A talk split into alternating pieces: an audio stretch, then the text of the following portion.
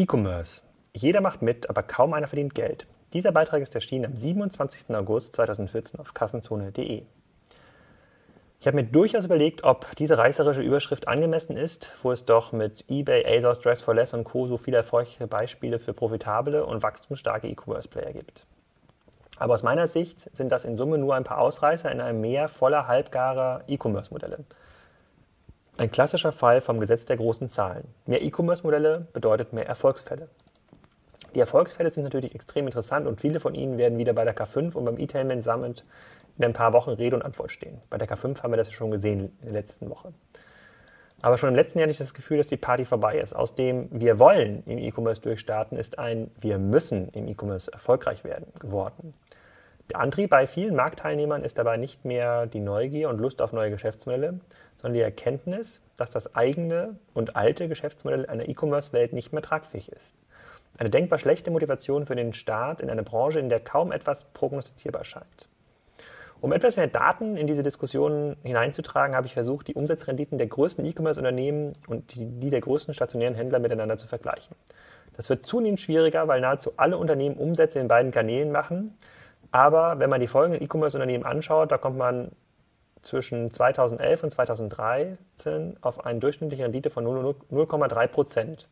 Lediglich eBay verdient signifikant, signifikant, Geld und reißt den Schnitt auf 2 bis 3 Prozent hoch, aber weil das vor allem PayPal-Umsätze oder PayPal-Gewinne sind, habe ich die mal rausgerechnet. Die betrachteten Unternehmen sind in Summe Amazon, Otto, eBay, Zalando, Cyberport, Notebooks Billiger, Bonprix, MyToys und Bauer. Lediglich Salando setzt hier auf eine stark fremdfinanzierte Wachstumsstrategie. Auch wenn sie vermeldet haben vor dem Börsengang, dass sie im Dachbereich 4,6% EBIT erwirtschaftet haben.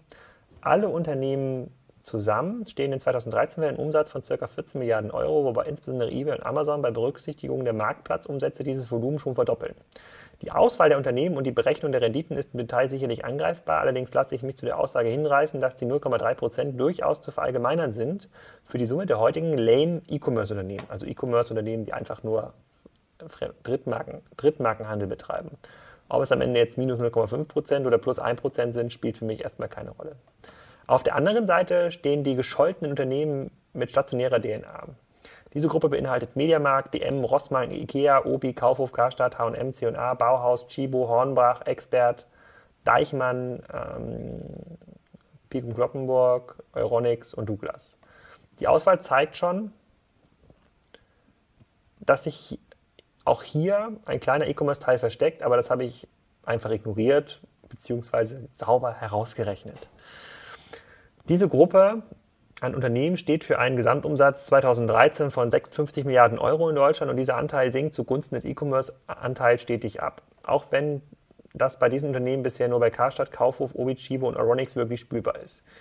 Wie viel davon wirklich auf das E-Commerce-Wachstum zurückzuführen ist, ist sehr spekulativ. Das wirklich Spannende ist nun, dass bei den betrachteten Unternehmen die durchschnittliche Rendite bei ca. 5% liegt, wobei sich auch hier über die einzelnen Werte trefflich streiten lässt. Das ist mir aber gar nicht so wichtig, weil nur die grobe Relation zählt. In der folgenden Abbildung habe ich das nochmal ähm, verdeutlicht. Die Abbildung zeigt den Einzelhandelsumsatz ohne Apotheken, Lebensmittel, ähm, Kfz und Kraftstoffe. Der liegt so ungefähr bei 290 Milliarden Euro ähm, in Summe. Davon sind dann abzuziehen bis 2020 fast 100 Milliarden Euro E-Commerce-Umsatz. Und in diesen 100 Milliarden Euro E-Commerce-Umsatz liegen relativ wenig Rendite, während in den verbleibenden circa 200 Milliarden Euro stationärem Umsatz 5% Rendite liegen. Der E-Commerce wächst also sehr stark und der stationäre Handel verliert. Der stationäre Handel muss sich dem, demnach etwas tun. Allerdings reicht es nicht, im E-Commerce aktiv zu werden, weil dort keiner Geld, keiner Geld verdient. Es sieht also aktuell danach aus, dass sogar die Investitionen in E-Commerce-Modelle noch nicht mal die Fremdkapitalzinsen bedienen können. Verflixt. Jetzt haben wir alle gedacht, dass E-Commerce eine super Geschichte ist und nun verdienen nur noch die Oligopolspiele wie Facebook, Google und eBay die Kohle. Amazon hält noch nicht mal das für notwendig. Wie soll man da als kleines stationäres Milliardenunternehmen sinnvoll agieren? Diese Frage müssen sich übrigens nicht nur B2C-Händler stellen, sondern auch B2B-Unternehmen und viele andere Branchen. Zur Versicherungsbranche folgt in Kürze hier eine Analyse auf Kassenzone. Das Dilemma für Außenstehende ist sehr unterhaltsam, weil die meisten Unternehmen mangels Alternativen in hanebüchene E-Commerce-Projekte starten. Wie Mediamarkt zum Beispiel. Aber wer selber mal vor dieser Fragestellung gestanden hat, weiß, dass die Lösungen alles andere als einfach sind. Soll man das Projekt Online-Shop stoppen? Braucht man einen eigenen Inkubator? Muss man aggressiv auf der grünen Wiese neu anfangen? Ist Amazon ein brauchbares Vorbild? Verändern sich, verändert sich die eigene Werkschöpfung? Genau diese Fragen werden übrigens auf der K5 Cruise im November beantwortet oder zumindest diskutiert. Anmeldungen sind unter k5-cruise.de möglich. Bei diesem Beitrag gibt es ungefähr 40 sehr lange Kommentare, ähm, die ich jetzt aber gar nicht im Detail ähm, vorlesen will, sondern ähm, nur ein paar ganz, ganz spannende ähm, Kommentare. Otti sagt zum Beispiel, das Internet hat den recht unattraktiven Effekt, dass die Margen für die zahllosen Branchen zusammenfallen. Eine der Nebenwirkungen der nahezu vollkommenen Transparenz der Märkte online. Was man dagegen machen kann, natürlich nichts, außer das Internet abschaffen. Das wäre eine Option. Das große Zähneklappern wird aber trotzdem noch lange Zeit nicht kommen, solange die Kapitalmärkte so viel Cash unterzubringen haben, dass sie auch eher dubiose E-Commerce-Modelle noch stützen. Da freue ich mich darauf zu sehen, wo etwa ein Salando in fünf bis zehn Jahren stehen wird. Ob, ob die der kleine Anleger an der Börse raushaut, mal schauen. Man darf das Schlimmste befürchten, aber ernsthaft kann niemand beanspruchen zu wissen, was in einigen Jahren passieren wird. Und das macht das Ganze zu einem wunderbar spannenden Rodeo, bei dem man nicht weiß, ob man noch im Anfängerlevel reitet oder sich gleich das Kreuz bricht. Gut festhalten und immer schön locker in der Hüfte. Da gibt es noch ein paar andere spannende Zusammenfassungen und, Diskussionen.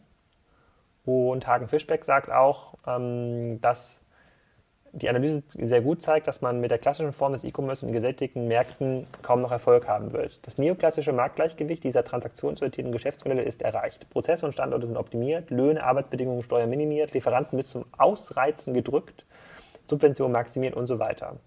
Und jetzt finden wir aber ganz viele MBA-Optimierer in den Unternehmen und die sind jetzt mit ihrem Latein am Ende. Der Ausweg wird dann in unterentwickelten Ländern wie Brasilien und Südafrika gesucht, aber das ist nur eine Verschiebung bzw. eine Verschleierung ähm, der Problematik. Ja, ich kann jedem nur empfehlen, ähm, das mal im Detail zu lesen, also die Kommentare auch mal zu lesen. Da gibt es noch ein paar ganz spannende Links zu weiteren ähm, Artikeln. Im Groben und Ganzen wird dem Ganzen zugestimmt. Und ähm, ja, was soll man dazu noch sagen? Es ist ein Trauerspiel aktuell. Vielen Dank fürs Zuhören.